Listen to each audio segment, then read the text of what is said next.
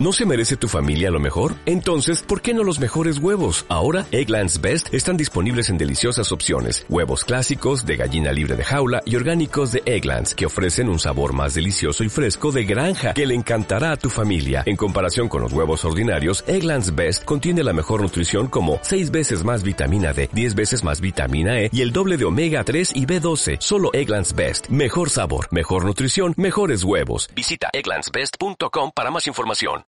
RPS, powered by SAT.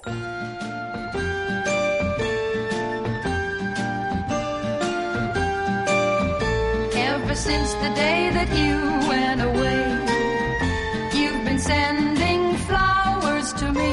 Lucía Ligmaer. Isabel Calderón. ¿Qué tal estás, baby? Baby, baby. oh, Baby, ¿estás bien, baby? Estoy bien, baby. ¿Tú qué tal? Pues mira, la verdad es que siempre esta canción me encanta. Tú sabes que esta canción me la ponía yo para hacer elíptica. ¿Qué? sí, No Flowers. ¿En serio? ¿Te, parece canción, Day. ¿Te parece canción de elíptica? Sí, sí, yo odio, yo odio hacer deporte. No hago deporte cuando hacía deporte antes. Ya, yo me ponía Shakira. Qué horror, por favor. Bueno, bueno, bueno, o sea. En fin, vamos a empezar. Bueno, lo primero que quiero decir en este nuestro programa, Sí. esto es una declaración de intenciones y lo voy a decir desde el principio para cumplirlo. Ajá. Y si no lo cumplo, mm, no sé, hazme algo. Porque vamos a ver, en mi Te casa, pellizco. sí, nos hemos propuesto hacer un experimento, mi novio y yo, sociolingüístico imposible, también te lo digo, Ajá. en el que no podemos decir tacos porque de verdad que mi situación respecto a este tema se está volviendo inenarrable. Estás sobrepasada. Soy una chabacana, ¿me Ah, entiendes? Pues vamos a frenar eso. A ver, luego nos escuchan nuestros padres. Ya, ya, ya, eso es verdad, ¿eh? Que dicen, no digas tantos tacos. En mi casa también me lo dicen. No te deben decir que no diga tacos, Isabel, ¿no? Porque no, tú- no, no, no, no, que las dos, que ya está. Bueno, llevo una semana sin decir ni un solo taco, así que voy a estar comedida y magnífica. Magnífica, ¿eh? Magnífica. Magnífica y fresquita, ¿vale? Muy bien. Y si quiero enfatizar eh, con algo, en vez de ponerme nerviosa, ¡ah! voy a decir contra. Contra. Sí, Pues oye, muy bien. contra. Contra. Bueno, a ver, Bien, es querida enfático, amiga, es enfático. es enfático.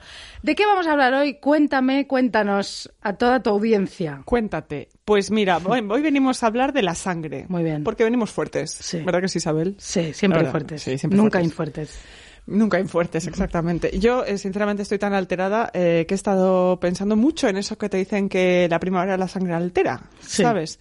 Eh, pero ¿sabes qué altera la sangre también? Dime, El capitalismo salvaje. qué fuerte. Es que estamos un poco a tope de la vida, ¿eh? Sí. Me pongo a ventilar aquí, no me importa. Sí. Yo sé que lo del coronavirus es tremendo y que la gente lo está pasando muy, muy mal. Sí. Pero sinceramente, la vuelta al curro, para el que todavía tiene curro, eh, está siendo una barbaridad, peor que nunca. O sea, yo no sé qué ha pasado. Ya. La gente está todo el mundo desquiciada. Y además todo el mundo...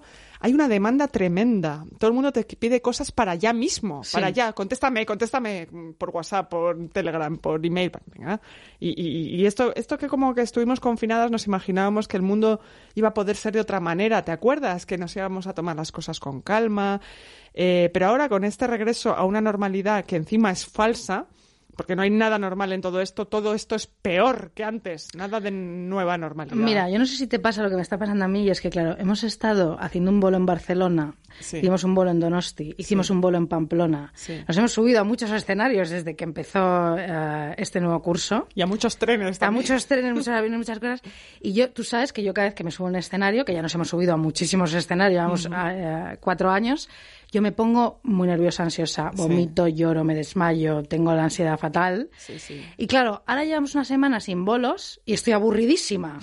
O sea, quiero decir, Pero tú no tienes término medio. no entonces... entonces la vida sin esas emociones fortísimas, Ya. Lucía, tú y yo hemos perdido la inocencia. La vida mundana, qué, qué coñazo, ¿no? O sea, yo si ya no vomito a las 8 de la tarde porque voy a salir delante de mil personas, pues ya, me- pues ya Te parece toda una rutina espantosa. No tiene sentido. Ya, no, no, hay que, hay que bajar. Pero vamos a lograr bajar, tú ya verás, ya verás. crees? Sí, lo lograremos. Gracias a la sangre, además. Bueno. En fin, eh, hoy estamos con la sangre porque la sangre es interesantísima. Sí. La sangre está considerada la esencia y el emblema de la vida. La sangre es temida, ¿no? Eh, es venerada, es mitificada. Se usa, por ejemplo, en magia y en medicina también, evidentemente, desde los tiempos más remotos. Es el símbolo de fertilidad y de familia, ¿no? La sangre. la palabra La sangre. sangre, los vínculos de sangre. ha sido estudiada como símbolo de la ciencia y la anatomía también. La sangre es vida, la sangre es muerte, es magia, es medicina, es alimento, es droga, es veneno, es sexo. En definitiva, la sangre lo es todo. Sí, la sangre es la excusa para volver a hablar de lo que nos sale de las narices. Muy bien. Eso también. Podría ser también. Pero da igual, la sangre es da igual.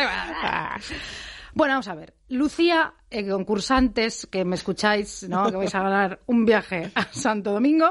¿Quién chupa la sangre? ¿Quién chupa la sangre, Lucía? Los vampiros. Ah, pero eh, sí.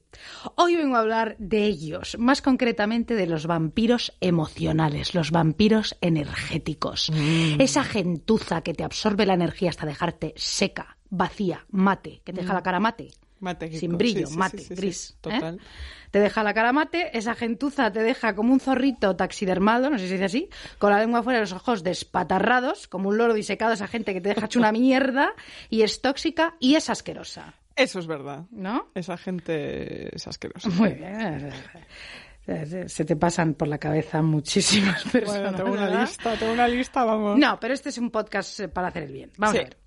Esta gente no siempre pesimista y negativa. Esa gente que les cuentas que al fin te has mudado a esa casa que tanta ilusión te hacía y te dice, no es una buena zona. Bueno, esa gente es contra, contra, contra. Sí. No lo voy a decir yo tampoco. Claro, esa gente tan pobre de espíritu que no soporta tus éxitos, ¿no? Y te lo hace saber de alguna manera y te hace sentir mal. A veces te lo dice directamente a la cara, dice, eres una puta, tu éxito me sienta mal. no, este taco es, lo dice otra persona, quiero decir, lo he dicho yo, pero no, claro, hablando no por lo digo yo. Es Bueno. una cita. Sí. Esa gente, además, que antes de que tú les cuentes algo relacionado con tu éxito, hablarán ellos de sí mismos, de lo que han hecho y de lo que han conseguido. Es una forma de quedar por encima de ti, hablando de sus logros y obviando los tuyos. Y no importa que tú le quieras contar que has hecho sold out en Barcelona, Por y en. Pamplona, y en Donosti, con deforme semanal de los huevos. No. Lucía, No. contra coño. Bueno, no. Ay, mira, mi novio, perdón, no me bueno, da igual.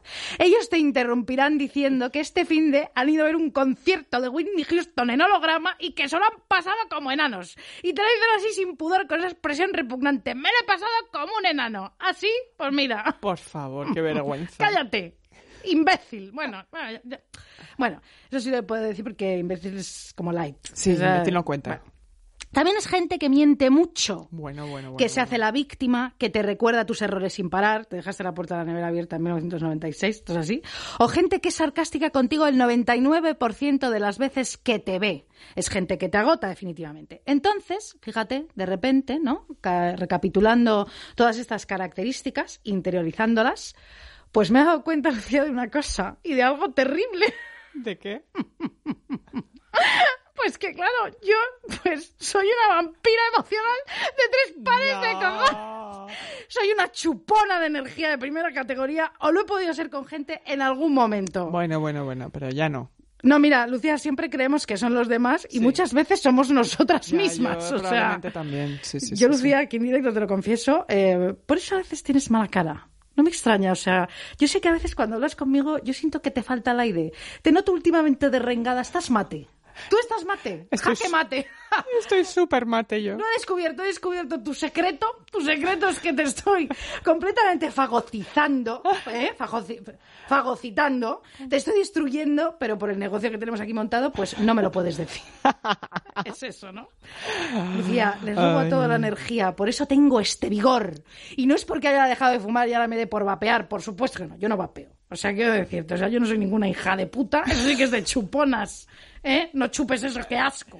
Qué horror. Los vapeadores siempre huelen como a hippie y como eso no, puede ser consen- eso no se puede consentir, tampoco se puede consentir el reggaetón. ¿Pero estáis locas? Esto ya lo digo aquí de gratis. Esa música de mierda. ¿Acaso vapeas y escuchas reggaetón? ¿Acaso te ha encantado la última canción de Zetangana? Así que tienes 13 años, la has escuchado hoy. No, no, no. Por favor, o sea, ¿De qué va? demas- demasiada mujer, demasiada mujer, demasiada mujer. Se encalló, se encalló, No, no, se por quedó favor, ahí. escucha esa Vale, mierda. vale. Por favor, ¿eh? Escucha De esa verdad, mierda, tienes 15 chavala. años, que eres un adolescente, vapeas, mira, fuera. En fin, en fin, tengo este vigor porque, no porque haya dejado de fumar y ahora me dé por vapear en Soy Page, como una demente, no, es porque, os- porque os robo a todos las ganas de vivir. Por eso tiembro- eh, tengo siempre este cuerpo como jotero. Como, siempre. como vivaracha. Tú siempre estás Tengo vivaracha. ese cuerpo jotero non-stop porque, claro, os he chupado a todos. Nos has machacado. una chupona. Una mujer, que eso no... no, Bueno. eso no es verdad. Bueno, No, a ver, vamos a ver. No sé si he llegado a este punto. eh, eh, no sé si he llegado a este punto, quiero decir. Pero sí que soy una persona pesimista. Me hago muchísimo la víctima, tú lo, tú lo sabes. A veces cuando gente no me cae demasiado bien, eh, me está contando sus éxitos, yo les callo con los míos porque me jode. A veces he sido, sí, sí, he sido súper indiscreta contando mi vida, incomodando a mi interlocutor en plan y sin venir a cuento les digo, bueno, pues esta mañana se me ha caído un coágulo de regla en la ducha, plop, se quedan con la boca abierta, pues yo lo he dicho, no sé. Para callar. Para ¿no? escandalizar, para epatar, no sé, para, mira, mm, pues fíjate, te vas a acordar de mí hoy, esta mañana, ¿no? Hoy he contado las indiscreciones de la vida de los demás en alguna reunión para tener protagonista. Esto no puede ser. Eso no se puede hacer. Eso lo he hecho yo.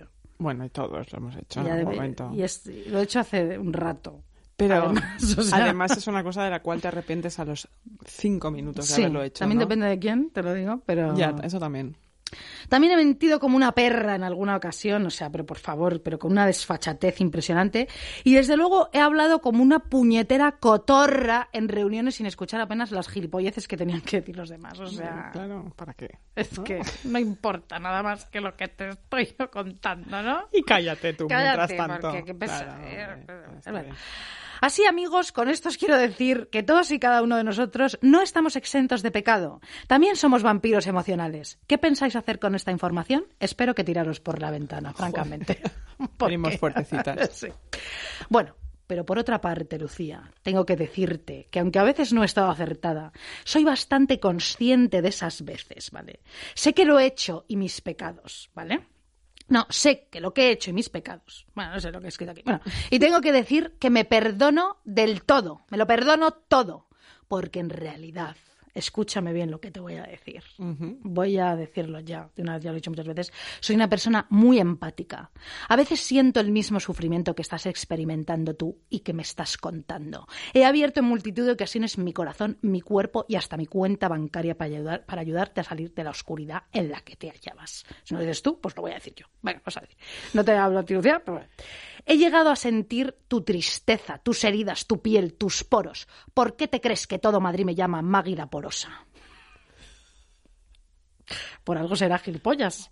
Por supuesto. Me llaman máquina porosa. Porque te siento toda. Porque puedo captar tu dolor profundo, tu energía negativa con que solo estés cerca. Y ¡pum! Me la traspasas. Eres como una vidente. Soy Maggie la- Magui la porosa, ¿vale? Maggie la Es porosa. así.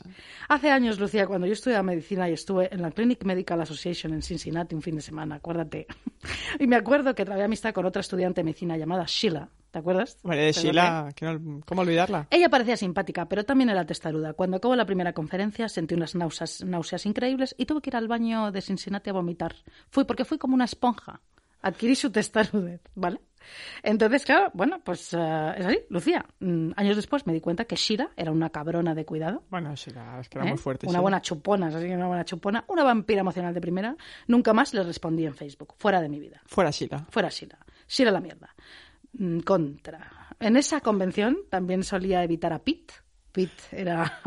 Años después me enteré pues que era cómico. Claro, entonces ya decía yo. Claro, tampoco me daba espina, tampoco me daba buena espina la tía Sally y luego me enteré que era ladrona. O sea, quiero decir, yo capto muy bien las energías negativas de los Menudo, demás. menudo serán dos en Cincinnati. tía ¿eh? Sally. Sí, es que... Menuda pieza. Bueno, las personas empáticas poseemos un sistema energético diferente que puede hacer que la tecnología pues nos funcione mal. O sea, quiero decir, a veces yo entro en una habitación y se enciende solo el aire acondicionado. ¿Por qué? Ah, es por eso. Claro. Ah, muy bien. Tengo energía que la tecnología se vuelve loca conmigo. Ya, ya, ya. ¿no? ya. Tengo un amigo también muy empático que, que, que no para de comprarse relojes porque a la semana pues ya escacharrados totales, ¿sabes?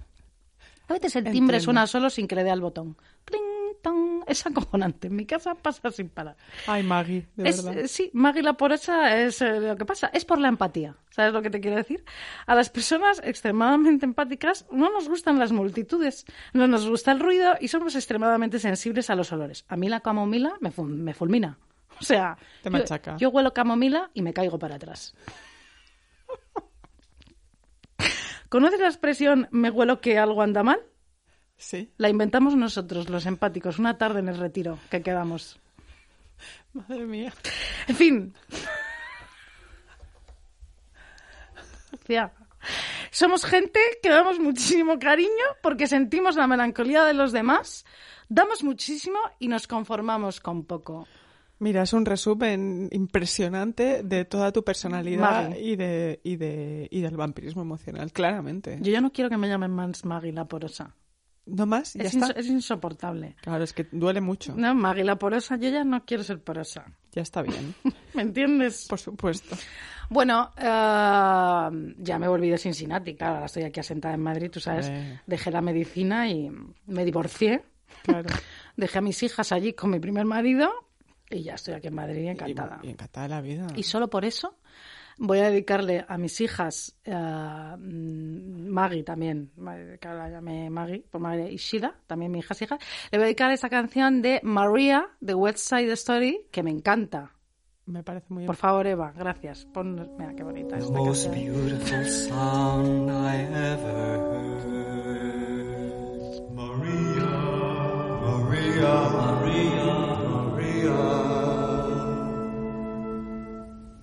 All the beautiful sounds of the world in a single word. Maria, Maria, Maria, Maria, Maria, Maria.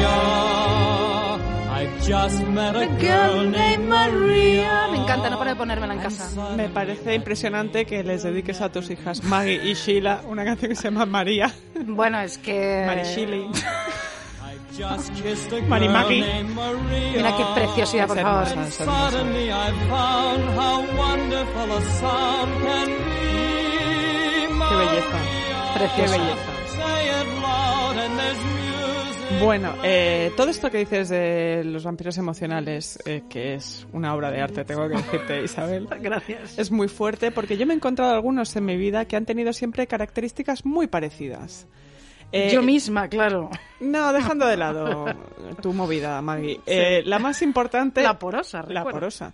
Es que suelen ser personas con una enorme superioridad moral. Tú y yo esto lo hemos hablado. Esas personas que siempre se creen mejores que tú. Siempre. Que no importa lo que se dediquen. Aunque siempre suele ser gente de un ámbito laboral parecido. Porque por algo te quieren chupar la sangre, colega. Porque quieren algo de ti. Sí. Suelen ser personas interesadas. Importa muy bien en qué, no importa, en tu personalidad, en tu energía, en tus contactos. Ellas al principio creen que se enamoran de ti, metafóricamente me refiero, ¿no? Como Sí. que les encantas, ¿no? Quieren ser tu amigo muy rápidamente. Pero enseguida pasan a odiarte porque como creen que son mejores que tú, siempre piensan, ¿por qué esta persona es feliz y yo no? Eh, ¿Por qué le va más o menos bien a esta persona y no a mí? Esto es lo que le está pasando a María Teresa Campos con Jorge Javier Vázquez. Bueno, por supuesto. Este tema me tiene fascinada. Yo no sé de qué me estás hablando, Bueno, pero, te lo pero contaré. luego me lo cuentas. sí, Yo voy sí. con Jorge Javier, que fuerte. Ajá, ajá. Es lo que... Pues exactamente. sí. Ahí hay un vampirismo por algún lado. Estas personas se creen merecedoras de tu felicidad y pasan a usurparla.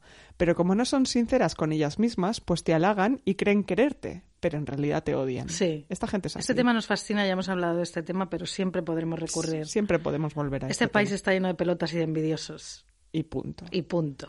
Pues es esa gente que te da demasiada información sobre sí misma desde el primer momento. Mira, yo no te he pedido que me cuentes tus traumas infantiles, que tu perro Timmy murió cuando eras pequeño, pero ellos lo hacen la primera vez que quedas con ellos, la primera. Sí. Y además te hacen regalos pronto. Sí. ¿Sabes? Es- ¿Sabes esa gente que te regala algo demasiado valioso como queriendo ser muy amigos? Sí. Porque como dice un antropólogo, quien te regala algo quiere algo de ti. Y es esa gente que te dice, te querré siempre, Sí, como la película Rossellini. muy rápido, ¿no? Sí. Y además eso no es cierto. Eh, ¿Y qué pasa? ¿Por qué, eh, ¿por qué cae una eh, de cuatro patas con un vampiro emocional? ¿Eso qué significa? Carque de cuatro patas. Pues porque mm, te crees que esa persona es tu amiga, un vampiro emocional. Ah, vale, vale. Eh, porque tú no eres completamente idiota, tú eres una persona inteligente. Hombre, yo soy Maguila Porosa, imagínate. Sí.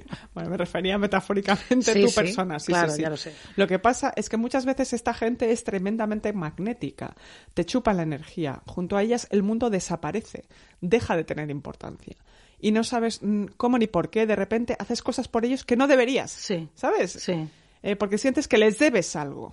Claro, esta persona te ha traído un regalo, no sé, desde Sudán, ¿no? Se te ha traído un cristal de roca de Sudán o lo que sea, Sí. donde ha pasado las vacaciones y de repente tú ya le debes algo a esa Sí. persona. Y esta persona de repente está metida en tu casa y en tu vida y no sabes cómo ha pasado todo eso tan rápidamente. Sí. Eso es un vampiro emocional. Madre hay gente mía, que... Muy bien descrito. Es que hay gente que es así y luego además, luego te echan la culpa de todo. Cuando tú les pones un límite, Porque claro, tú un día te despiertas y les tienes que poner ese límite. O sea, tú un día dices, ¿qué, estoy, qué, qué está pasando aquí? Y ese te querré siempre dura exactamente hasta que le pones ese límite. Claro, que que suele las ser víctimas, como decíamos Claro. antes. sí. que suele ser un año, más o menos, cuando esa persona considera que les has super fallado, Sí. ¿no? Claro, pues claro que te iba a fallar, loco de los cojones. O sea, ¿No ves que era imposible colmar tu necesidad de afecto? ¿No te das cuenta que yo no podía ni respirar? Esa gente es así. Contra. Contra. Hombre, es Perdón, que- sí, he dicho muchas cosas que no debía. Ah, no, no, no. Lo siento, esto mamá. Lo he, lo he añadido yo porque que es verdad. Un año tienes toda la razón. Un año, no más, no más, Es no más. insoportable porque tú ya de repente te das cuenta y dices, oye, eh, claro, ¿por qué me está costando esta amistad? ¿Por qué parece que le debo yo algo todo el rato a esta persona? Claro, claro, pasa también Nadie con- te ha pedido que me quieras así y tanto. Claro, claro. no, no, no, no, puede ser, puede ser. Bueno, me ha parecido fascinante. Gracias. Ah, sí. Lucía, ahora te voy a hablar ah, de la ira, Ah, de la furia, ah, ¿no? Cuando te bombea la sangre a base de bien. Porque la ira y la furia es sangre, Bueno, al fin y al cabo, ¿no? Sangre reconcentrada. A mí más veces de la que debería me sobreviene una ira desenfrenada, me pongo frita. Me apetece llegar a casa y lanzar todos los platos de la alacena como coño se diga el armario ese, lanzarlos como si fueran frisbees y estamparlos en el suelo, enfatizando lo enfadada que estoy. ¡Ay, qué enfadada estoy! Contra leche, ¿no? A ver, claro, la ira es una emoción humana, no es buena ni mala, de hecho es una emoción de señal y nos advierte de la humillación, que me he estado yo informando de esto. Nos advierte de la amenaza, el insulto o el daño. Nos advierte, en definitiva, de que se está siendo injustos con nosotros, ¿no? Claro. ¿Eh? Me ha salido así como con una cena, que estás siendo injustos con nosotros, me ha salido, ¿no? Pero... Es que estás, yo creo que estás viendo a María Teresa claro. por encima de tus posibilidades. Injustos con nos- Entonces, vamos a ver. que- Bueno, entonces, ¿y si separásemos la ira de la feminidad? Vamos a ver. Tú sabes las mujeres enfadadas con carácter, pero las mujeres enfadadas no gustamos. Lo sabemos. Sí, nosotros. sí. Separar la ira de la feminidad significa privar a las niñas y a las mujeres de la emoción que mejor las protege de la injusticia, de la emoción de defenderse. Hay mucha gente que se enfada con las mujeres enfadadas. Pues no.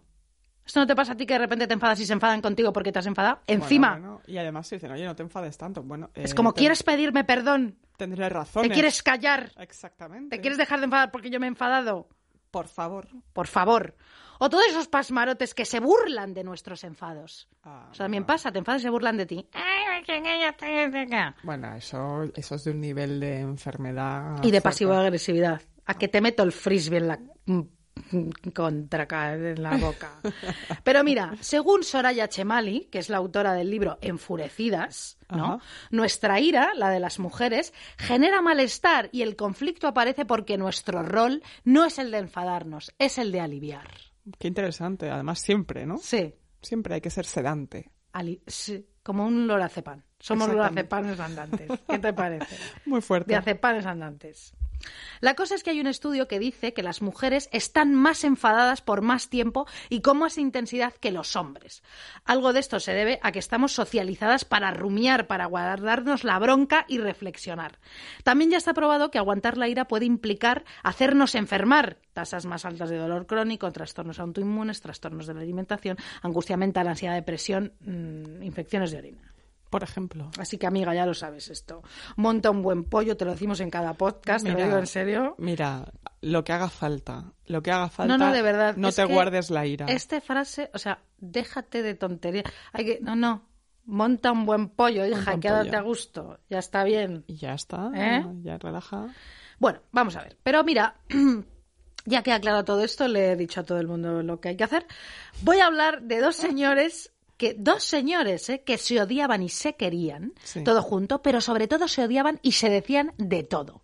Y todo, todo esto está recogido en uno de los mejores documentales Amigas Concursantas que he visto yo en mi vida y de verdad en serio voy a hablar con esto con fascinación porque es buenísima. El documental es de Werner Herzog, por supuesto, Buah. señor al que yo adoro y el documental se llama Mi enemigo íntimo, mi enemigo íntimo, donde cuenta su relación con el actor Klaus Kinski.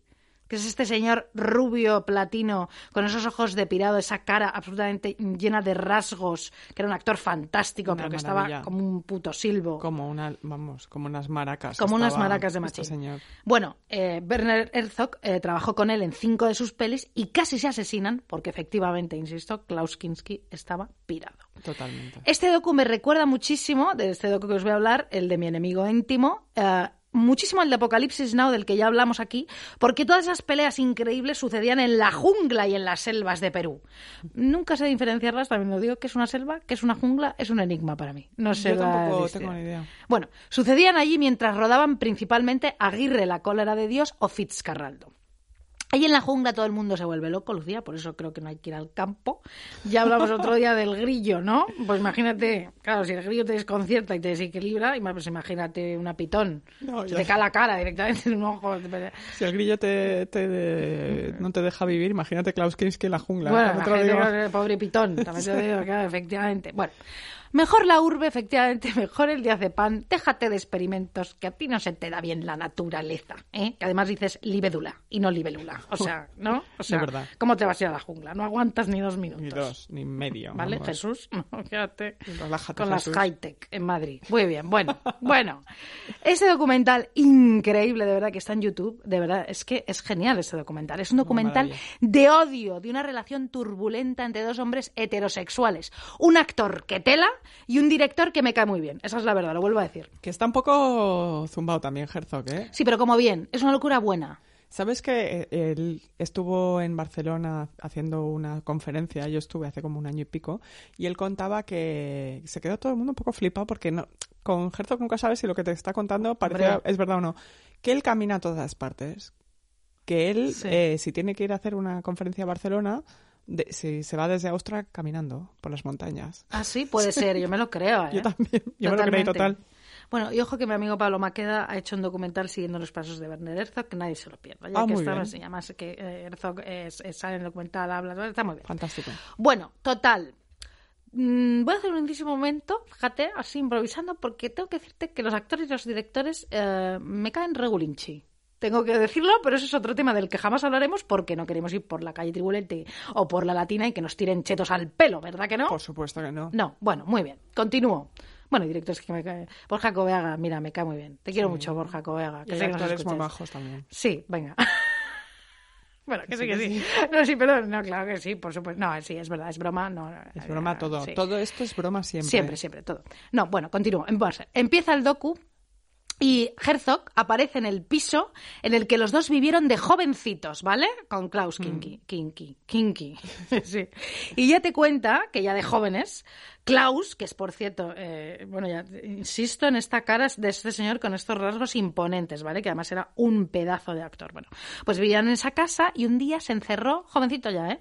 Durante dos días y dos noches, 48 horas, durante uno de sus famosos ataques de rabia, en el baño y destruyó todo el baño. La bañera, la taza, el váter, el lavabo. Dice Herzog en el documental. Los trocitos podían atravesar una raqueta de tenis. Me resulta muy curiosa esta reflexión porque es una reflexión como de listo. Es, sí, además ultra poética, no te olvidas. Si dice, ¿no? Los ¿Quién di- trocitos del Sí, sí. baño podían pasar a través de la tela de una de raqueta de tenis. Es bastante fuerte. Me encanta esta gente con estas reflexiones. Me parece muy bien, a mí también. Sí, bueno. Venga. Sigue Herzog. Me resulta increíble que alguien pudiera rabiar durante 48 horas. Bueno, al final vino la policía, se montó ahí un pollo y todo esto. Bueno, bueno. En otra ocasión, en esa misma casa, fue un crítico de teatro, ¿no?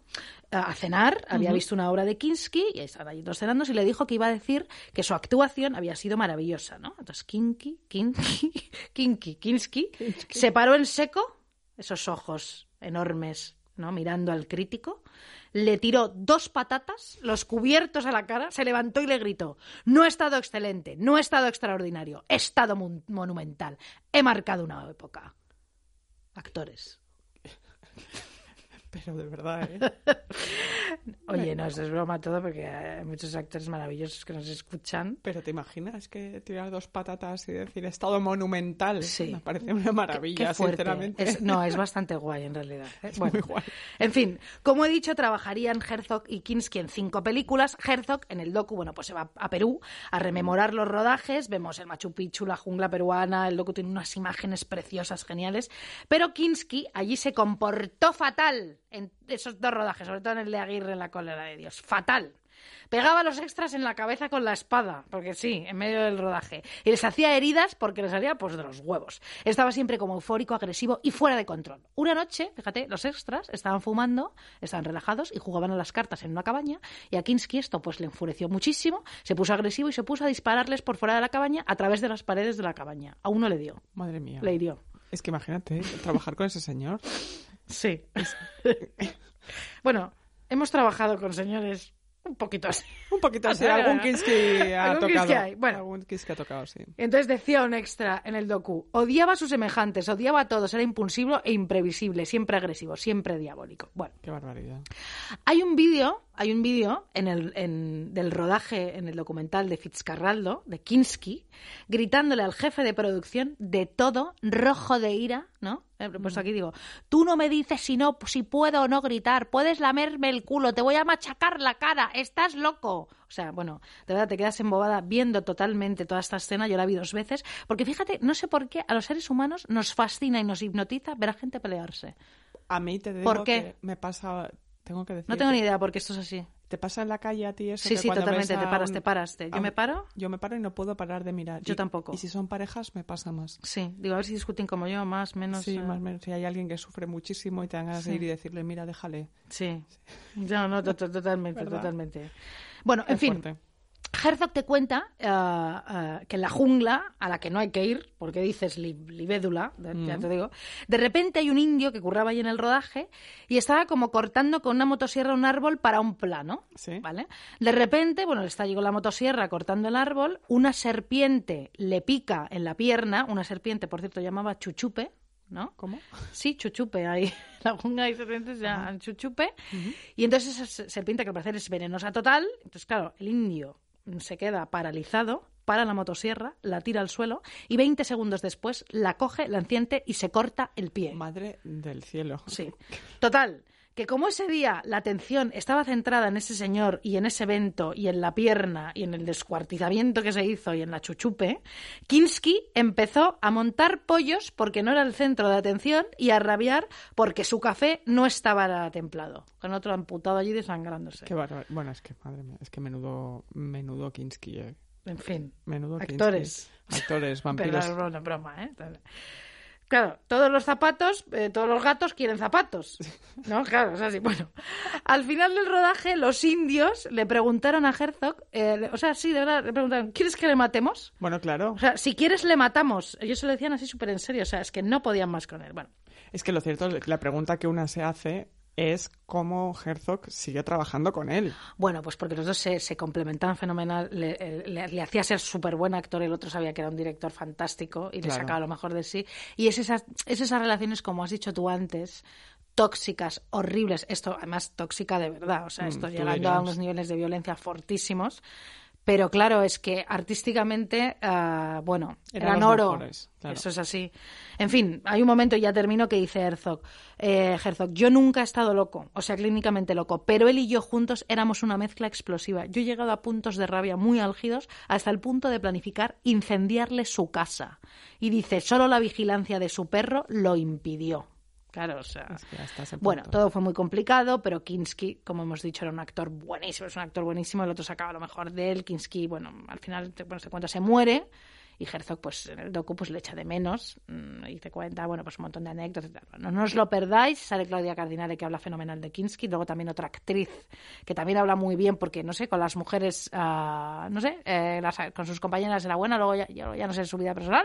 Bueno, la vida personal de Kinski hay historias aterradoras. Ah, ¿eh? sí, claro, sí, sí, hay claro. historias que Qué tontería, cómo no iba a ser así, ¿verdad? parece que una de las hijas denunció abusos, etcétera. Sí, sí, sí. Ah, bueno, pues mira, esto me lo avisas antes y no te cuento la vida. Entonces, Pero no, hombre, no, no pasa nada, Y pero- que me pongo a darle protagonistas. estoy No, loco. pero, pero bueno, es que no, no sé. ¿Y qué? O sea, esa Porque cosa- Maggie la porosa ahora piensa en todo esto. y No, pero bueno, yo qué sé, es que esta historia, es- este documental es una maravilla. No, este y- documental es increíble. Mi enemigo íntimo. O sea, es que te cuenta eh, el odio hacia una persona y todo. lo que fue. De verdad, no os lo perdáis. Está en YouTube y gratis. Claro que sí, no, no, es una maravilla. Como decía Jacques Ferrand, fíjate, Sí. la ira, aunque algunas veces lleve a la locura, porque la ira es una locura breve, es útil para vagos, taciturnos, dormilones, perezosos, aburridos y pálidos.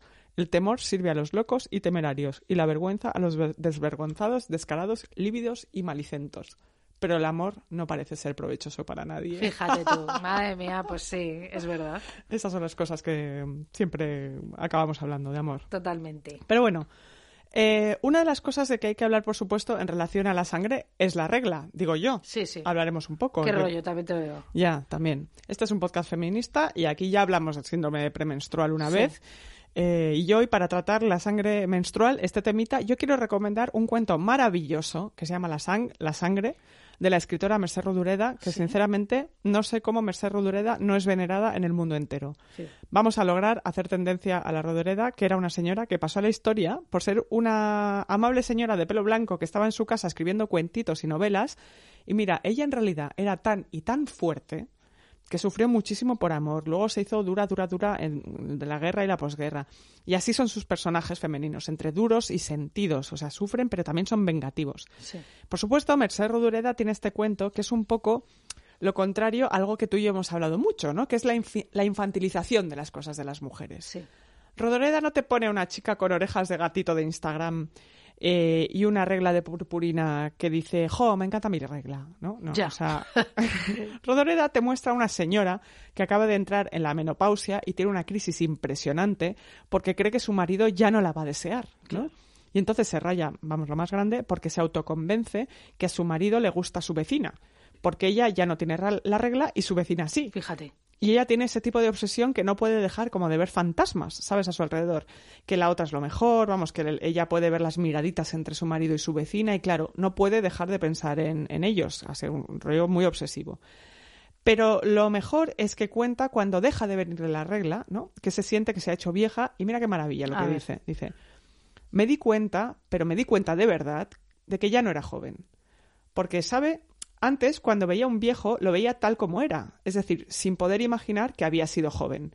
Como si los viejos fueran una especie de gente que ya había nacido fea y con arrugas y sin dientes y sin pelo. Sí. Como si fueran de otro mundo. Y en ese momento añoré la sangre, aquella sangre que cuando la vi por primera vez me hizo llorar tanto porque me pareció que era una tara, que con esa tara nadie se querría casar conmigo. Fíjate. Es que esto de los viejos es verdad. Sí. O sea, como los seres humanos, cada una se siente el centro del universo para una misma, ¿no? Siempre pasa eso. Los viejos son gente vieja hasta que tú misma eres vieja. Efectivamente, sí. Eso es así. Madre mía, cuando nosotras seamos viejas. Bueno, madre. Lo que más importará del mundo, ¿no? Claro.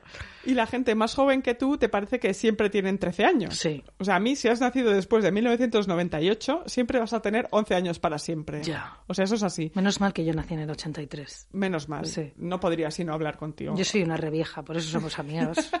Siempre lo he sido. Soy una revieja, siempre he tenido amigos muy mayores y todo porque la gente me da... Me Claro. parecía inmadura. Pues fíjate. Entonces, eh, si has nacido en 1998, no importa lo que diga tu DNI. Para mí, si naciste cuando ya existía Internet, me da igual que fumes porros, que puedas votar. Para mí, tú sigues jugando con tazos o con Dragon Balls o con Pokémon, que no sé qué son, me da igual. Eh, no me importa. Es todo lo mismo en mi cabeza, como tú, que tienes 11 años, no 22. ¿Cómo vas a tener 22, niño? Cállate ya, por favor. Que te encanta la nueva canción de Zetangana. Madre Venga, mía. por favor.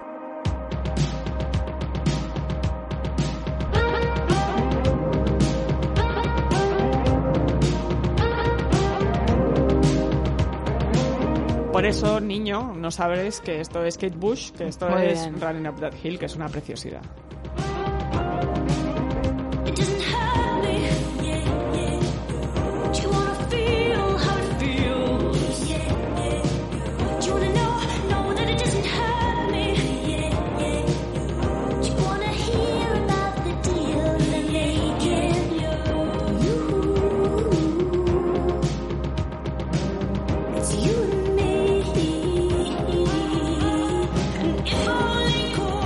De canción, Sí, ¿verdad?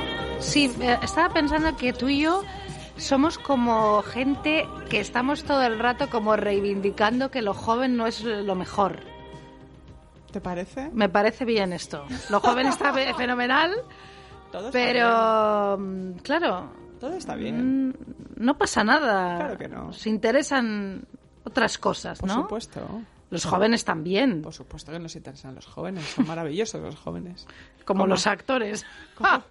no, hombre, oye, a ver, es verdad. ¿eh? ¿Sabes lo que parecemos, Isabel? ¿Qué parecemos? Cuando los señores dicen, a mí me encantan las mujeres. Las Tienes mujeres razón. son seres maravillosos. Uy, por favor, es que tienes toda la razón. No podemos caer en eso. no ¿eh? podemos caer en eso. Tenemos, tenemos que hacernos amigas de gente más joven. Venga. Tenemos amigos jóvenes, jovencísimos. Jovencísimos, jovencísimos. no, Yo creo que mi límite- Lucía Vascaran, ¿cuántos años tiene? La adoramos. Lucía creo que tiene 27, ah, bueno, 28, pues entonces ya. ya está, ya hemos Lucía cumplido ya- el que ya nos ya Lucía, te queremos. Te queremos y Tú eres también eres re vieja, ¿eh? Y eres Y eres nuestra cuota de juventud ahora mismo. Es verdad, qué fuerte. Qué barbaridad.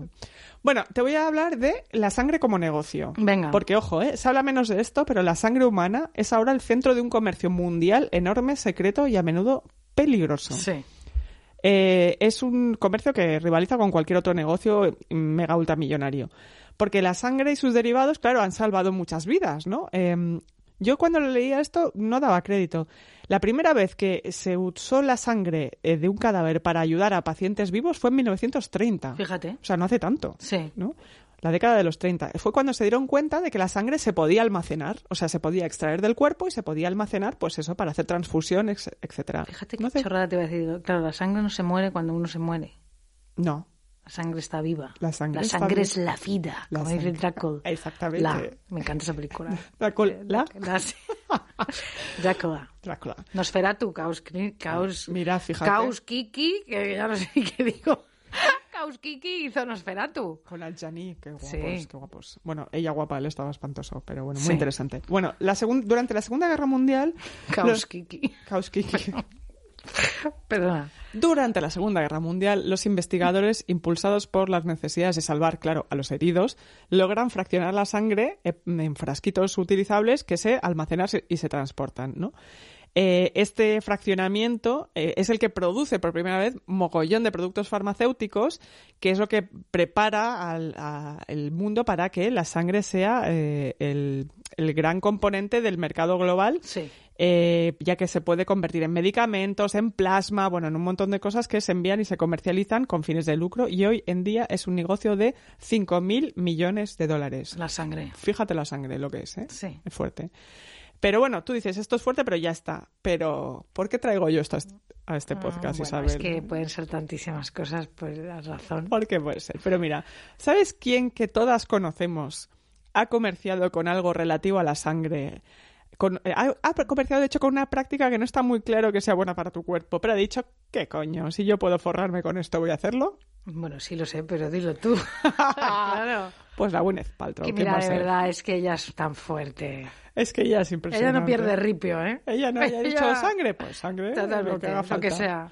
En su web, que eso sí que son fake news y Sí. no lo de Trump, Qué fuerte. que también, ella explica llama, algo llamado autosangre. Un Que, momento, ¿Tú has visto ese vídeo de Trump esta semana? Trump se- ya se le ha ido la pelota completamente. Bueno, total. Pero cuando me ha hecho gracia cuando empieza el vídeo y dice, hola, eh, aquí llega vuestro presidente favorito. Es que está loco, pero, pero es que eso me hizo muchísima gracia porque este señor ya se ha convertido En una caricatura de horri- O sea, Ya, ¿no? ya, ya. Hola, moreno ahí, fatal, que, que es mentira, que ha cogido el coronavirus, ¿no? O sea... Ya, bueno, es que, esto, es que esto parece una película como mala de, de lo que está pasando en realidad. Ese moreno que tiene. Bueno, Moreno naranja. Sí. Es color naranja. Qué horror. Color chetos. Sí, con los chetos. y ahora dice el, el médico, es que, es, es que qué fuerte es Trump, ¿no? Es muy fuerte Trump, sí, sí. Claro, es que es peor que un cómico heterosexual, o sea, es que, ¿no? Que- Muchísimo ¿no? peor. Bueno, Pero bueno, lo que decía, ella explica algo llamado autosangre, Sí. que es inyectar tu propia sangre mm, venosa sí. En el glúteo una vez a la semana durante varias semanas para reducir la autoinmunidad, fortalecer el sistema inmunológico y desintoxicar. O sea, es inyectarte tu propia sangre en el culo. ¿Por qué? Nadie lo sabe. Y, na- y nadie lo ve, sobre todo. No Me sé. voy a inyectar mi propia sangre en el culo. ¿Por qué? ¿Por bueno, qué? pues, Pues, chica, no sabe. algo hay que inyectarse. Es Gente se que inyecta. es impresionante. Pero no es la única, porque también está Victoria Beckham, que también está como una chota también pobre, que comer- comercializa una especie de limpieza de cutis que según Victoria consiste en, que en sus propias palabras, en tomar mi propia sangre y crear factores curativos hechos por mis propias células que son altamente antiinflamatorias y regenerativas. O sea, esto si lo piensas, ¿no es el colmo del ego influencer de Bueno, famosa? O sea, tú te crees que tu propia sangre es tan increíble que tiene poderes curativos. O sea, que tú eres tu propia cura.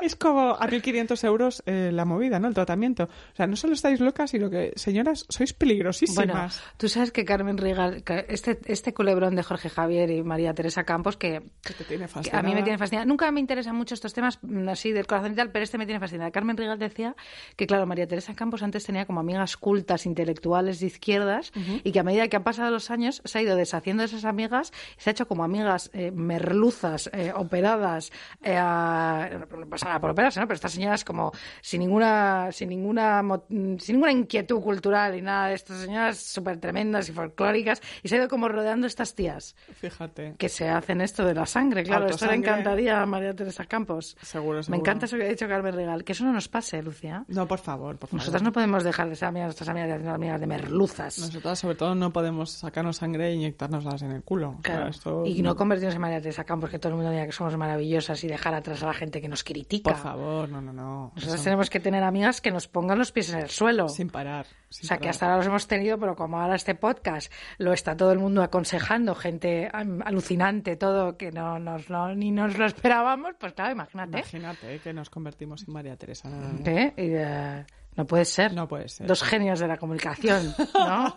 Eh, egomaníacas Total. y egocéntricas y locas. No, no, no, no. No, No, puede, ser. no Nosotras con los pies en la tierra siempre, ¿eh? Siempre, siempre, siempre, siempre. Lucy. Sí, sí, sí, sí. Te, te lo prometo, te lo prometo. Como decía, estas señoras locas, eh, por una parte usan su propia sangre, ¿no? Por- pero también estas son tan vampiras que también usan las sangres de los demás, claro. de pobres mortales, para hacer sus propias cremas que ni sabemos si funcionan, ni ellas tampoco lo saben, ni lo sabe nadie. Pero, o sea, esto sí que es capitalismo salvaje, pero de verdad. O sea, tengo aquí crema de plasma de refugiada ucraniana. Mira, estáis locas, de Sí. verdad. O sea, estáis, voy a decirlo, mamá, estáis puto locas, ¿eh? Señor- señoras, Sí, señoras contra- influencers. Contra, contra, Esto, contra. No, no, yo no estoy cumpliendo mi pacto, decir, ya Bueno, he dicho fíjate, todo, yo y tampoco. Tú, tú tampoco no tenías un pacto, y es que de verdad hasta una semana, ¿Ah, sí? muy comedida. Y Ni te ha salido todo Ni hoy. siquiera tomaba café. O sea, quiero decir, para no ponerme nerviosa, estaba yo tranquila. Yo he dejado el café también hace tiempo. No, pero yo, yo era para no decir tacos. Quiero decir, no quería. Fíjate qué tontería, ¿no? Fíjate. Quería no lo he conseguido. No, no ha pasado. Bueno. bueno, te voy a hablar, fíjate, ahora Ajá. mismo, de Cuéntame. una escritora que tú sabes que a mí me obsesiona. Tú sabes que yo por esta escritora que utiliza Dior Homme de perfume, yo utilizo Dior Homme.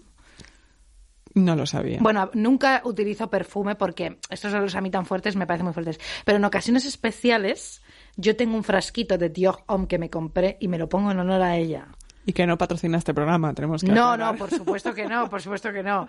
Y ella, hemos hablado en multitud de ocasiones, ah, ella es Susan Sontag. Qué pesada soy, ¿verdad? Para nada pesada, una maravilla. Me encanta, ella me fascina, porque ella sí que tiene contradicciones. Bueno, vamos a hablar de ella y de su hijo David y de esa relación absolutamente enfermiza que tenían, porque la familia es sangre. No puede haber algo más sangre que la familia.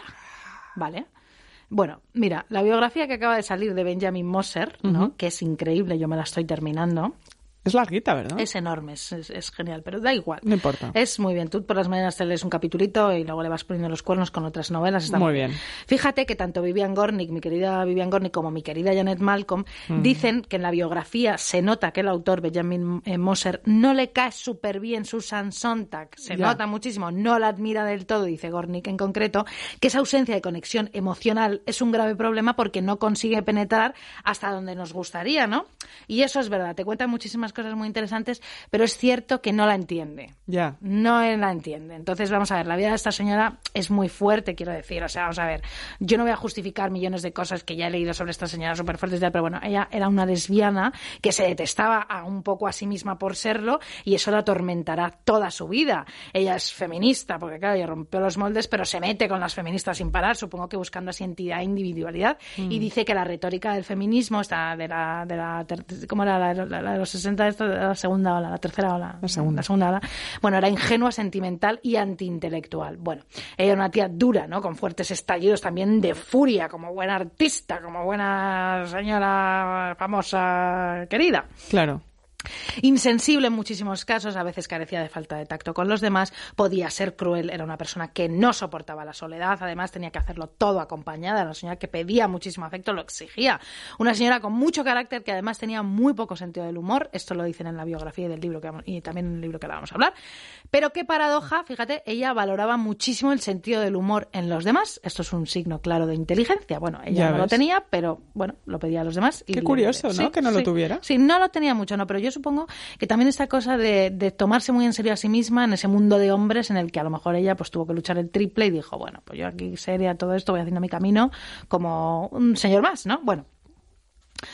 Claro, ella además era hija de una madre alcohólica, que esta historia en la biografía es fascinante, ya la contaré, que además pasaba de ella y no le daba afecto. Ella era además una niña superdotada que se crió en ambientes en los que ella no podía desarrollar sus habilidades intelectuales y se sentía muy frustrada, ¿sabes? O sea, existen muchas razones y características para ser ella como era. Y Benjamin Moser, pues oye, a veces es implacable, quiero decir, Claro. ¿sabes? No excuso, yo no excuso, por favor, que nadie sea insoportable y mala y tal. Pero chica, yo tengo devoción por esta señora, no me preguntes por qué, mm, siento mucha fascinación por ella, una señora guapísima, una, una presencia física imponente, Absoluta. listísima, bueno, bueno. Bueno, es verdad, ya te digo, Benjamin la elogia a muchísimos niveles, pero como he dicho, a veces es implacable y no conecta con ella, ¿no? Con sus contradicciones y con lo que no son sus virtudes, ¿no? Por ejemplo, en la definición que hace mm, ella en este ensayo de Locamp, que es fantástico, si lo podéis leer, leerlo porque es genial. eh, eh, Susan Sontag decía ¿no? que, que Locamp era ver el mundo como un fenómeno estético. Y es verdad que durante toda su vida la belleza y la estética a ella le obsesionan. ¿no? Es una cosa que a mí también me pasa, me veo muy eh, identificada con, con ella.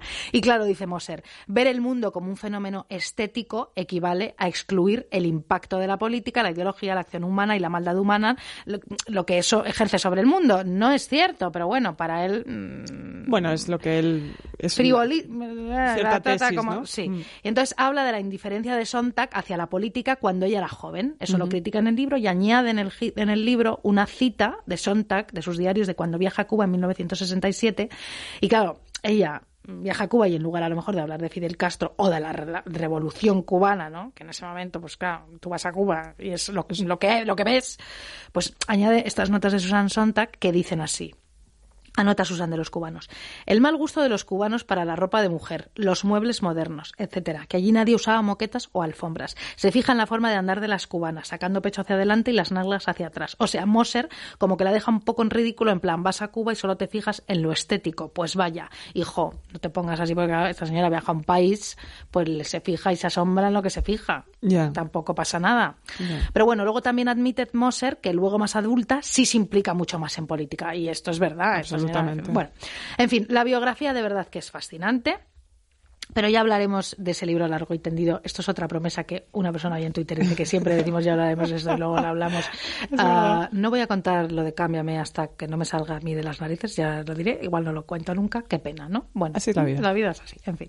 Porque hoy vengo a hablarte, hija mía, de verdad, escúchame, del libro de Sigrid Núñez. O Núñez, que le quitaron la ñ en Estados Unidos. Bueno, el libro se llama Siempre Susan, recuerdos sobre Susan Sontag. Porque es que resulta, fíjate, que esta eh, Sigrid Núñez fue novia de, de su hijo David y se fue a vivir con Susan Sontag y David el tiempo que fueron novios. Ah. El libro es genial, es puro cotilleo, os lo digo, y está fenomenal escrito. ¿Es coti vintage? Bueno, bueno, pero Coti Vintage mm, sin parar.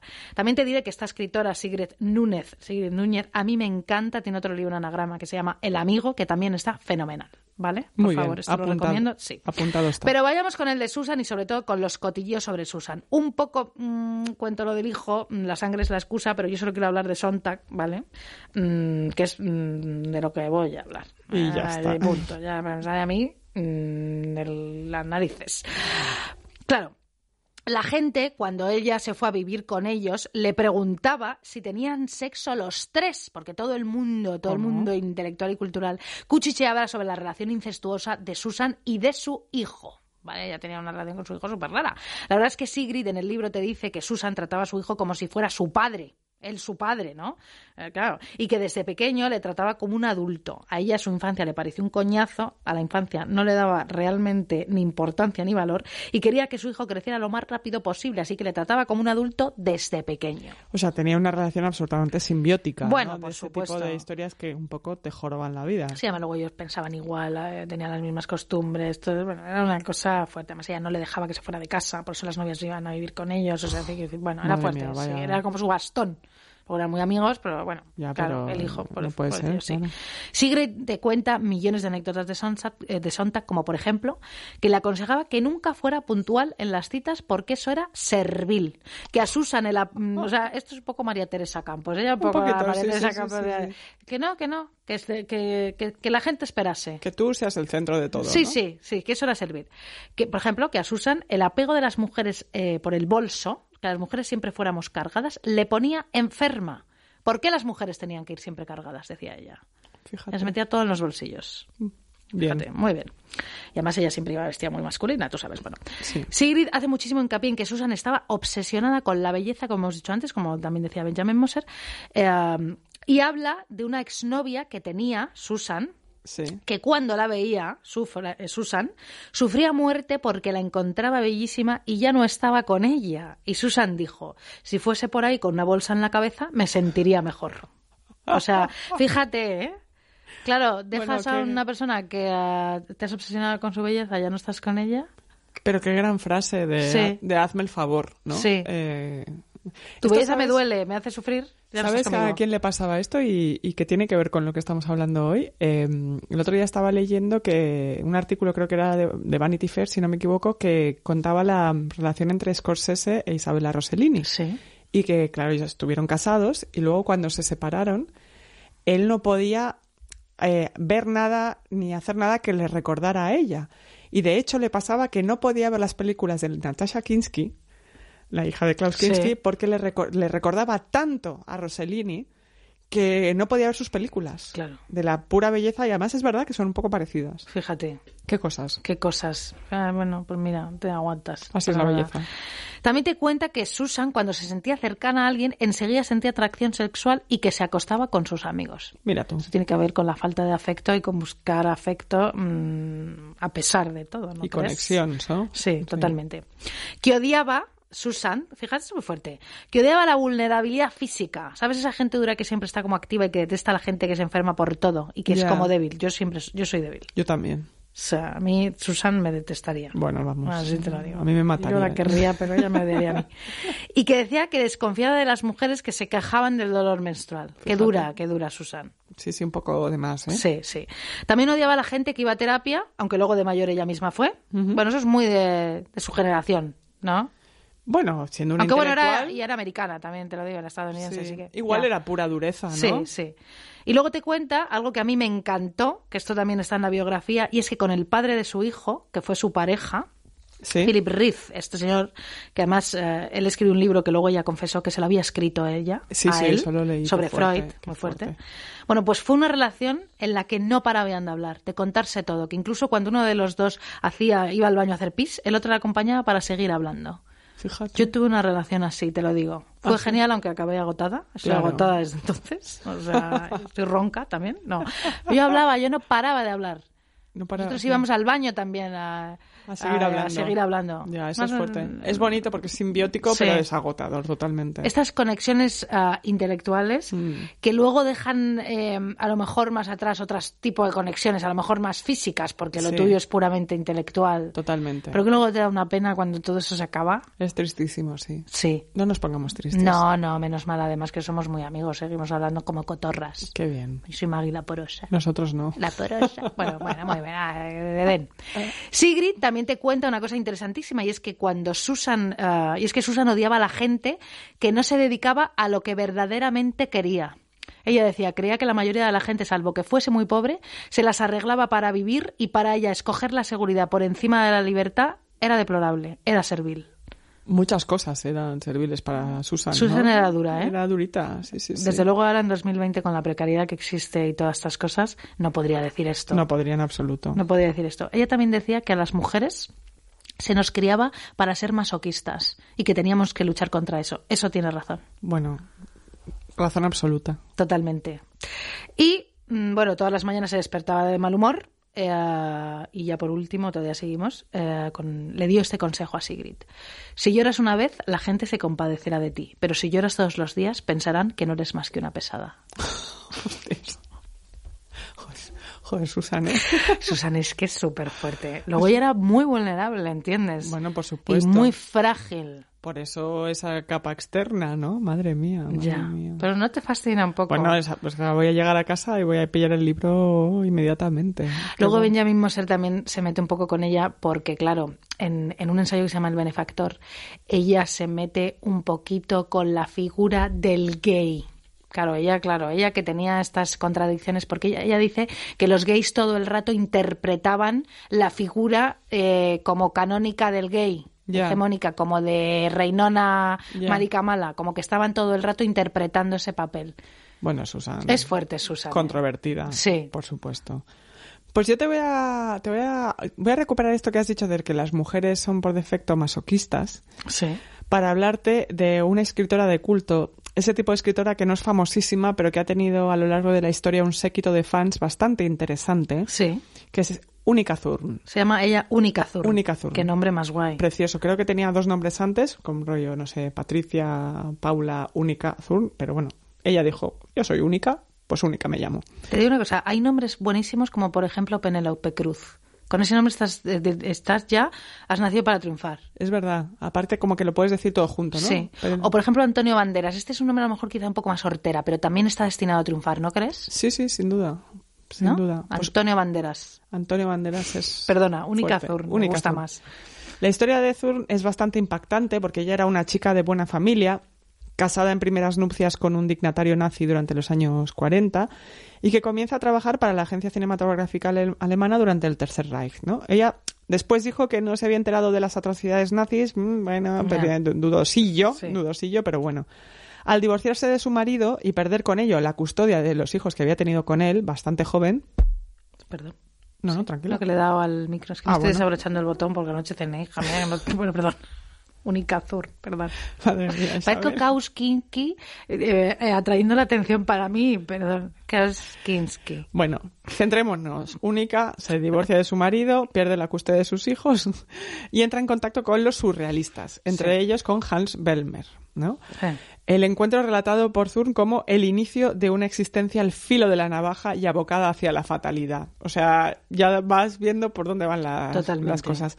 Ella se enamora hasta las trancas de Bellmer y hace de modelo y de amante para él en una relación sadomasoquista en la que ella se define como el polluelo. Mira. Bueno, vamos, que ella está entregada viva, Sí. ¿no?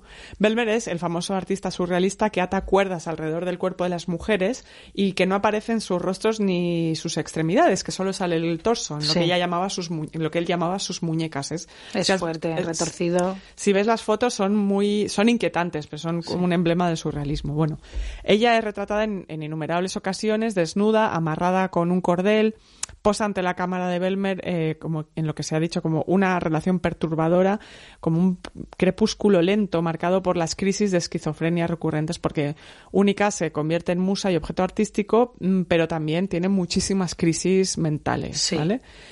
Ella se va a París con Belmer y eh, empieza a experimentar con dibujos automáticos y anagramas, ayudada por él, ¿no? que, le, que le interesaba mucho. En los Dibujos di- automáticos. Sí. ¿Eso qué es? Pues es un poco como la escritura automática, la idea de que es tu inconsciente el que te guía Ah. para hacer el dibujo. Tiene unos dibujos, bueno, que son una absoluta maravilla, los tienes que ver, eh, y se convierte en una surrealista muy importante. Se relaciona con Breton, con Duchamp, con Max Ernst, con Man Ray, en fin, con todos. Pero Única era muy de sufrir y muy de enamorarse, Como claro. todas. Como todas. Y en 1957 le presentan a Henri Michaud, a quien ella define como el hombre jazmín. Fíjate. Que qué bonito nombre. Hombre ¿eh? jazmín, única. Única. Zurn. Única Zurn. Es- y es que el hombre jazmín era una figura que- con la que ella fantaseaba mucho en su infancia. Ella se imaginaba que existía ese hombre. Bueno, en fin, él se enamora profundamente de Michaud y empieza a tomar mescalina con él. Muy bien, A claro. tope. A ¿Por tope. qué no? ¿Por qué no, Sí. Única? Si ya estás ahí, No. ¿no? En el surrealismo y en París. Sí, claro. ¿Por qué no vas a tomar mescalina? Trágate una botella de absenta y fenomenal. Tú lo que quieras. Ella entregadísima y empieza a tener pues trastornos, alucinaciones. Ella ya venía con, se cree que podía ser bipolar o esquizofrénica, en fin. Y había sufrido abusos sexuales en la infancia por parte de su hermana mayor, de su hermano mayor. Sí. Ella lo cuenta todo en, en su diario y en sus libros, que son una maravilla. A ella la internan en psiquiátricos, ella entra y sale de ellos durante, desde ese momento hasta el, hasta el final de su vida. Y Michaud es quien eh, le lleva papel, ti- tinta china para que dibuje, porque dibujar le ayuda a combatir la desesperación eh, por estar metida en todos esos sanatorios. Sí. Ella escribe dos libros que son impresionantes, Primavera Negra y El El hombre hombre jazmín, jazmín. que es ahí donde cuenta estas relaciones amorosas eh, destructivas, vampíricas que tenía con sus amantes, cuenta la violencia en la infancia, el deseo, ella cuenta que ella tiene deseo desde muy, muy, muy jovencita, ella es tremendamente lúcida, listísima, y fíjate qué belleza lo que cuenta, que es súper relacionado con la sangre además. Ella dice, qué suerte estar antes del principio. Nada puede pasarnos porque no podemos chocar contra nosotras mismos. Cuando la abandonan un millón de glóbulos rojos, cuando su cuerpo se cubre de innumerables manchas rojas de alegría, escribe en el manuscrito de una anémica. Alguien me recorre en un viaje a través de mi ser. Desde esta perspectiva se cierra el círculo. Él me recorre por dentro y me rodea desde afuera. Esta es mi nueva situación. Y me gusta. Fíjate. Fíjate, Muy ¿no? bonito. Única. Es bonito, Sí. es bonito. Y Además, es esta cosa de, de la omnipresencia de este amor eh, un poco tremendo. Bueno, Única Azul al final pues se suicidó, Ay. lo intentó mucho Sí. y al final lo logró. Y Belmer, que se había portado a veces bien y a veces regular, Claro. pidió que cuando muriera le enterraran con ella. Un poco como amantes vampiros toda la Un eternidad. poco como Liz Taylor y Richard Burton. Así Un es. poco como quien teme Virginia Woolf, ¿no? Un poco como todo eso, así es. Un poco también como Nick Cave, que es muy majo, pero Mm. hay que empezar a decirle, eh, Nick, no eres un vampiro. No, yo es que yo no puedo con A mí me las gusta. músicas de Nick. Eres como un señor heterosexual, Lucía. Bueno, lo- no, yo. no, no, no, no, que Nick Cave le gusta a todo el mundo. Pero- menos a mí, que no. No, bueno, tú ya verás. Em, pero me bueno, gusta más que Tangana la última canción. Eso. Eso está, no, mira, fíjate. Demasiadas mujeres, claro. Demasiadas Madre mujeres. mía. Madre mía. Pues bueno, a Nick Cave hay que decirle que no es un vampiro, que, que el terciopelo negro y todo eso, bueno, ya está bien. Sí. Tú eres un señor de Australia muy majo, con la voz grave. Nick Cave es un señor de voz grave. Me cae bien él, ¿eh? Sí, él es majísimo. Y su historia es tremenda. Es tremenda. Y esta canción suya es muy, muy, muy bonita.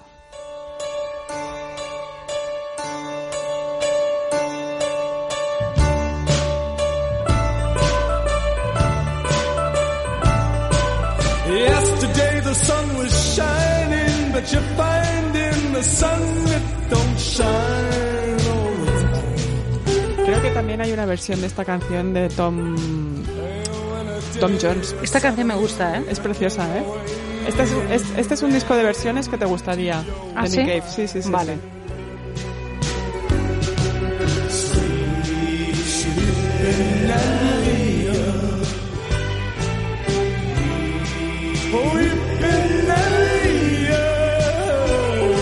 Fíjate que a mí creo que lo que me molesta de Nick Cave, que no es él, a mí sí me gusta, me molestan son los cantantes indies que le imitan. ¿Sabes? En Sí. plan, por ejemplo, Pedro, ¿no? Pedro Sí. habla así, hola, ¿qué tal estás? Pedro Sí, habla así. sí. Pero cuando canta, Pedro canta así, hola, soy el príncipe del Averno. No, eres Pedro, vives en Lavapiés, no eres Nick Cave, Ya. ¿vale? Relajémonos todos un poquito. Sí, sí. You looked for the sunshine, the broad warmth to your mind, but find only rain.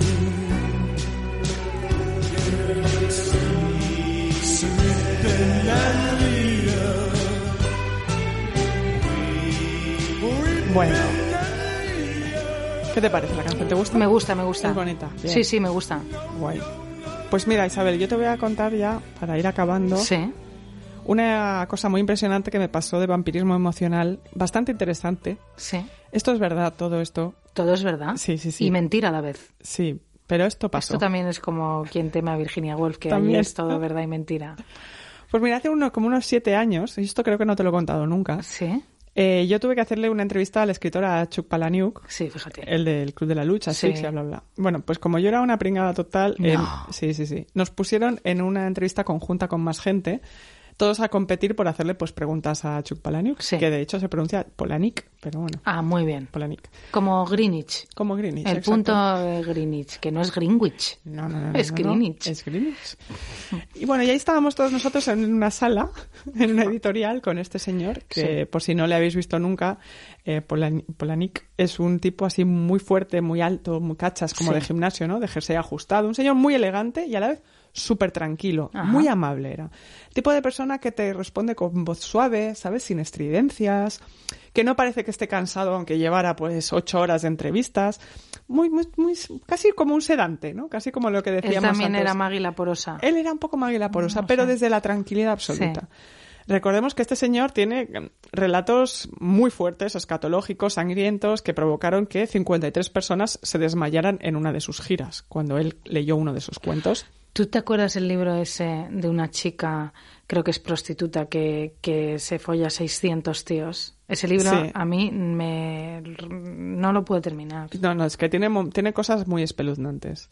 Pero bueno, ahí estábamos cuatro periodistas literarios preguntándole sobre su último libro, que si sus influencias, ¿no? que si la cultura pop. Y de repente no me acuerdo quién fue, pero la- bueno, cuando entra la persona de la editorial y te dice, dice, última pregunta, chicos, ¿no? Pues alguien le preguntó, como sacándose la última pregunta de la manga, si el mundo se fuera a acabar mañana, ¿qué es lo último que usted haría? ¿No? Una pregunta, yo qué sé, más o menos, pues normal, ¿no? Sí. Bueno, pues Chuck Palahniuk, te lo juro, se quedó paralizado. Ah. No solo dej- dejó de hablar, pero es que además se quedó inmóvil, o sea, como mirando hacia la pared. Repite la pregunta. Si el mundo se fuera a acabar mañana, ¿qué es lo último que harías? Él se quedó así.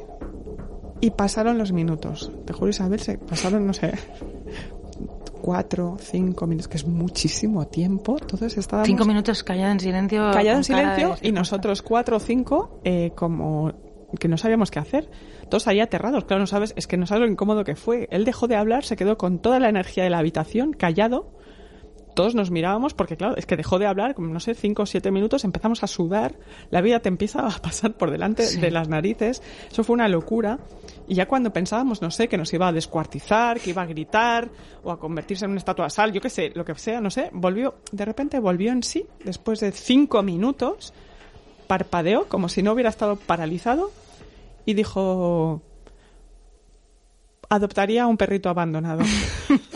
¿Y por qué, y por qué hizo eso? no tengo ni idea. Toda esa tensión. Pero bueno, Palahniuk se quedó con toda la energía de la habitación, la vampirizó Eso sí que es ser una buena zorra de la atención y no, y no, y no Klauskikis. O sea, menudo genio, te digo, porque hizo eso Madre también. mía. Menudo personaje también. mm, fue muy fuerte. Hombre. Pero aterrador, inquietante, pero claro, cuando salí de ahí yo bueno, recuperé el oxígeno. No sé. Hombre, madre mía, por favor, ya te lo digo. O sea, qué fuerte. Qué barbaridad. Así es. Bueno, oye, se nos ha pasado esta, este ratito encantadas. Sí, ¿no? Rapi- rapidísimo. Rapidísimo. Sí. ¿Qué vas a hacer hoy, Lucía? Pues hoy que, pues no sé, ya- está, descansar, chica. Ya. ¿Tú qué vas a hacer? Bueno, yo eh, voy a ir al cine a ver la de mm, Aaron Sorkin, Ah, Los siete de Chicago. ah mira. Como hablé de la contracultura y de la cultura de los 60 el, el pasado fin de... Hoy, uy, fin de... uy, ¿Qué digo? El pasado podcast, pues la voy a ir a ver. Ah, muy bien. Pues es la primera me- vez que voy al cine desde que estamos en pandemia. Muy bien. Hashtag cultura segura. Cultura segura. Que nadie coma palomitas, también te lo digo, porque no tiene ningún sentido entonces. No, por favor, por favor. Y esto me han dicho que pasa. ¿Qué pasa? Que la gente come palomitas. Claro. Bueno, también en, en los aviones te ofrecen cafés. ¿Es que la gente está loca o qué? Bueno, ya te lo digo. La gente está flipando. Bueno, para terminar, queridas y queridos, muchísimas gracias. Os lo digo en serio cada vez que nos escucháis. Muchísimas gracias. Hemos dado muchísimos datos. Muchas, mucha, mucha información. Damos muchos datos, ¿eh? información. Nos lo hemos currado esta semana, ¿eh? Pues sí. Bueno, pues os dejo con esta canción, mm, con esta versión de Chet Baker, mira qué bonita, de All Devil Moon, Lucía.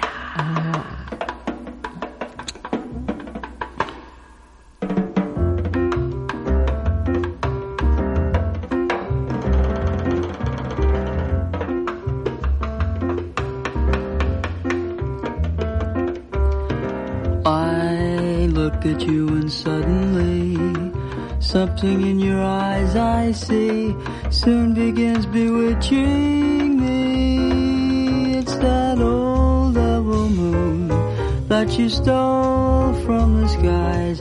It's that old devil moon in your eyes. You and your glance make this romance too hot to handle.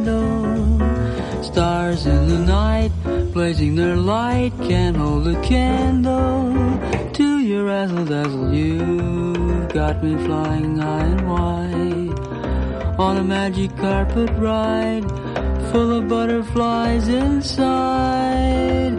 Wanna cry, wanna croon, wanna laugh like a loon. It's that old devil moon just when I think I'm free as a dove. All the woman